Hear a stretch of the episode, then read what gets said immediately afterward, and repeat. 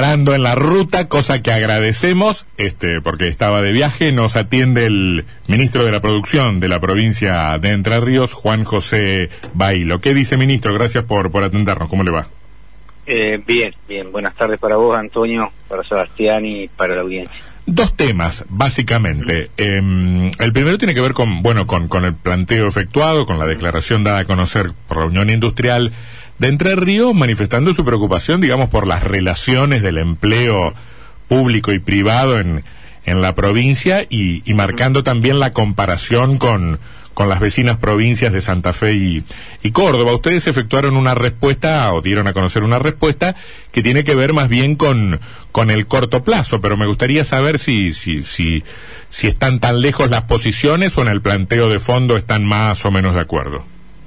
No, no, no, no estamos lejos en las posiciones, tenemos muchas coincidencias, obviamente algunas disidencias, porque también miramos a la sociedad desde un lugar distinto, más allá que eh, los dirigentes sectoriales, en este caso de la industrial, al igual que nosotros desde otro lugar, buscamos en definitiva lo, lo mejor para Entre Ríos.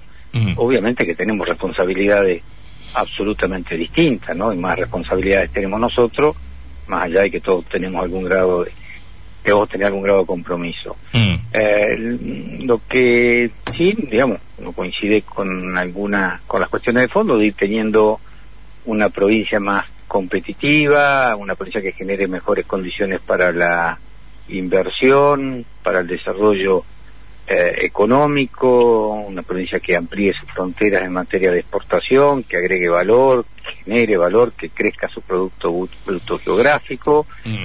Eh, para también nosotros desde la política a esto le damos, eh, y creo que también la gente de la Unión Industrial, no, no tengo por qué pensar que, que, no piensa así. Nosotros entendemos que todo este crecimiento y esta, y esta apuesta que nosotros hacemos para generar las condiciones se tiene que traducir en nuevos puestos de trabajo, se tiene que traducir en inclusión laboral, porque si no es eh, el crecimiento y, y la retribución, digamos, la concentración para los para los sectores ya preexistentes, lo Mi... cual no está no está mal, pero como tarea política estaría incompleta, ¿no? Nosotros tenemos que generar igualdad de, de oportunidades para tener igualdad de derechos en el acceso a, al trabajo y si algo necesita eh, los entrerrianos y los argentinos eh, son nuevos puestos de trabajo. Y Ministro, ¿y por qué no se da esto de que, de que lleguen nuevas inversiones, de que abran fábricas? Porque uno ve que hay ciertas políticas, créditos, eh, líneas de financiamiento, pero no ve los resultados eh, finalizados, que se instalen industrias, que crezca un sector por encima de la media nacional. No, a ver, no se dan nuevas industrias, en esto sí, Sebastián, es así, digamos, se dan muy pocas, son puntuales, pero sí hay muchas empresas, quiero nombrarlas porque no, no, no viene al caso, eh, y, y, no sé si eh, si ellos estarían de acuerdo con que se los visibilice, pero hay muchas empresas de la metalmecánica, del sector metalúrgico, del sector agroalimentario que está creciendo de manera importante, de la industria avícola. Hay mucha ampliación de capacidad instalada uh -huh. que se va a traducir en nuevos puestos de trabajo. Eh, sí, no hay eh, nuevas radicaciones, digamos, de, de, de nuevas empresas. No es que no haya, hay, hay muy pocas. Eh, perdóneme, a, a, a, propósito de eso, usted dice hay hay eh, ampliación de capacidad instalada y efectivamente algo de eso hablábamos con, con el ingeniero Garciandía de la Unión Industrial, pero también es cierto que, que el parate derivado de la, de la pandemia según dicen algunos referentes económicos, pienso en Claudio Lozano, hablan de, de, la, de la enorme capacidad ociosa. ¿Cómo estamos en ese plano? ¿Qué tenemos más en Entre Ríos? ¿Capacidad industrial ociosa o algo de crecimiento en la capacidad instalada?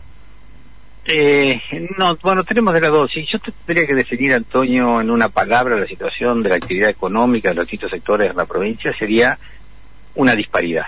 Uh -huh. Digamos, tenemos sectores de la cadena primaria, del sector primario, lo que conocemos como el campo, digamos que está trabajando con un muy buen nivel de actividad y con, y, y, hay que agregarle los últimos cinco o seis meses una mejora importante en, en, los precios, los commodities, lo que depende de la cadena agroalimentaria y agroindustrial, no tengo el porcentaje, te soy franco, no quiero uh -huh. dar un número que no, pero está con un, está trabajando muy bien y ahí es donde se están dando las ampliaciones, así que yo puedo, puedo claramente entender de que están cerca de su capacidad eh, instalada trabajando y que están viendo la oportunidad, la oportunidad no, que están viendo nuevos negocios, ampliación de mercados y que están ampliando, eh, digamos, su, su, fábrica y sus instalaciones.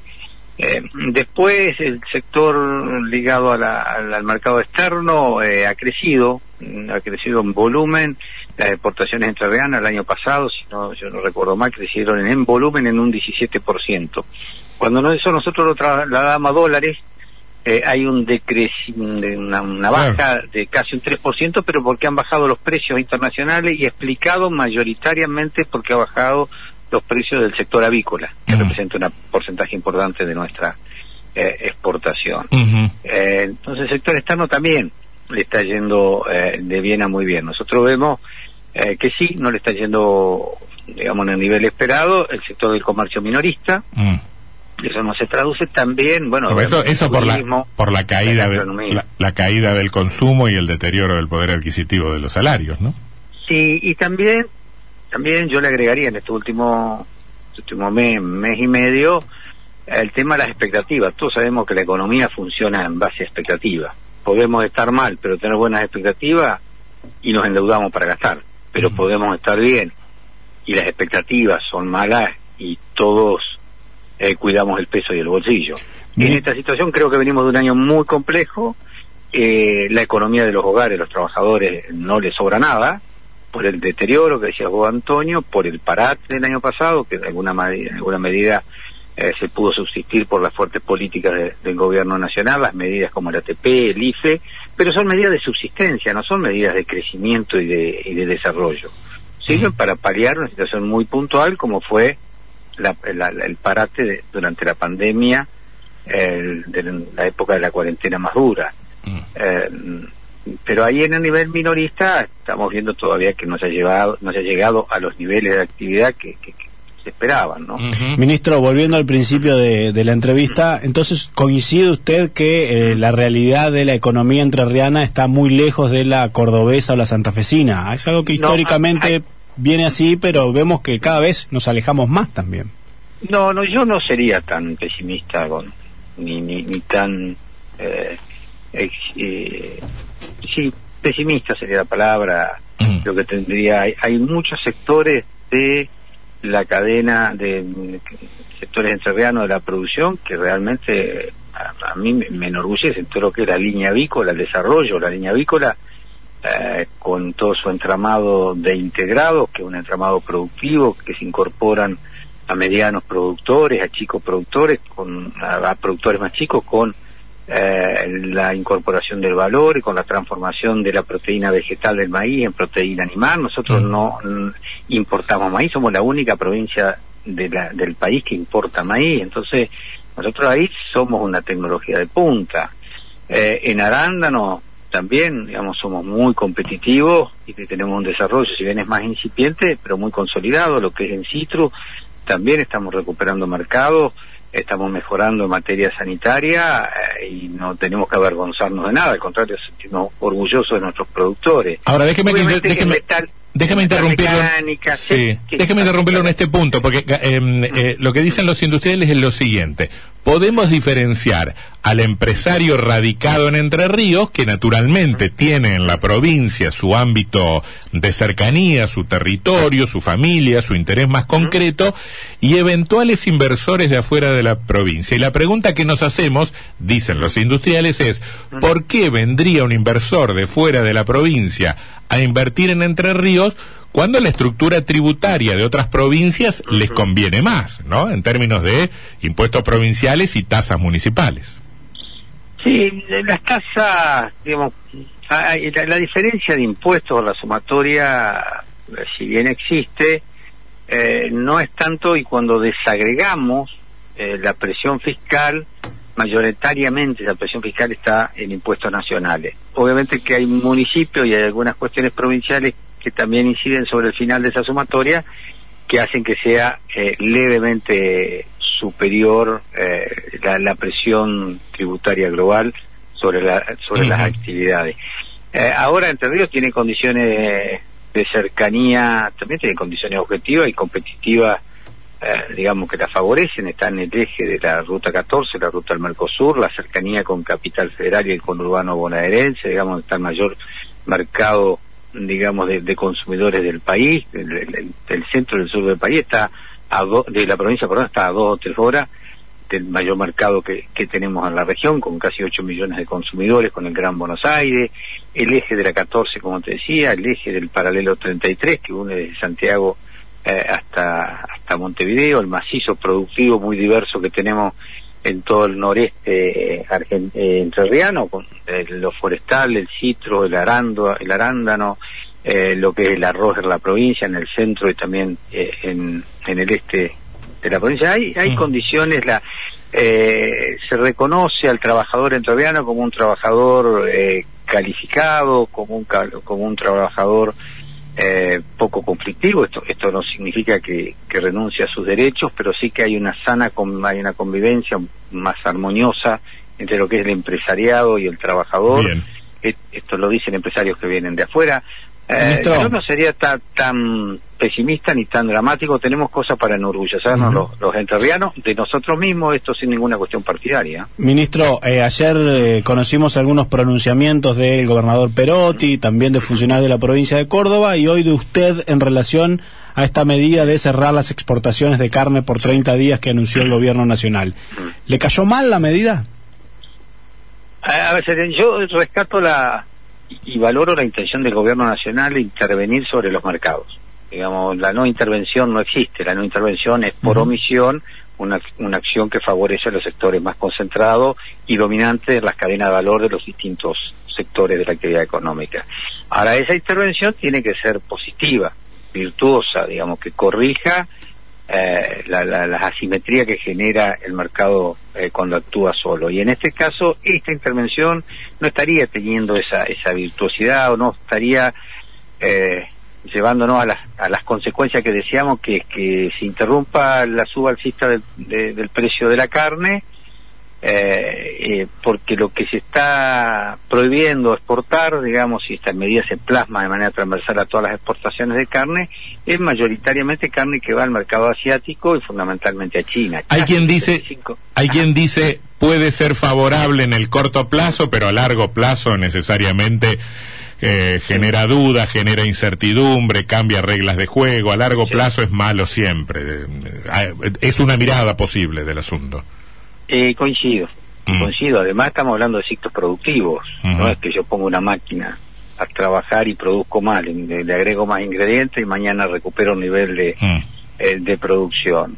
Eh, una vaca necesita, si no recuerdo mal, 285 días de gestación digamos, más de nueve meses y medio.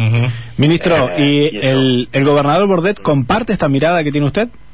Eh, sí, Sí, sí, sí, sí. Mm. obviamente que, la, comparte. Bueno, eh, yo decidí hacerla hacerla pública por, por, mi cuenta. Él está haciendo gestiones, digamos, en, Capital Federal. Mañana se está reuniendo con eh, autoridades del gobierno nacional, a quien, entre otros temas que ya estaban en agenda, le va a trasladar esta preocupación, ¿no? Que mm. genera, pues tenemos dos frigoríficos en la provincia que eh, mm, casi que funcionan eh, en, función de la exportación. Del mercado externo, claro. Del mercado externo, de San José y, y un frigorífico de acá de, y Alberdi. la zona de el Alberdi, exactamente. Ministro, la última, eh, en función de estos datos que se están conociendo del COVID en los últimos dos días y demás, ¿están evaluando en el gabinete nuevas restricciones, nuevas medidas en la provincia de Entre Ríos? Eh, déjeme agregar algo, ministro, porque porque mm, a mí me da la sensación de que, de que en el gobierno conviven los sectores de la sanitarios que dicen cerremos, cerremos, cerremos, y que no siempre están acompañados por,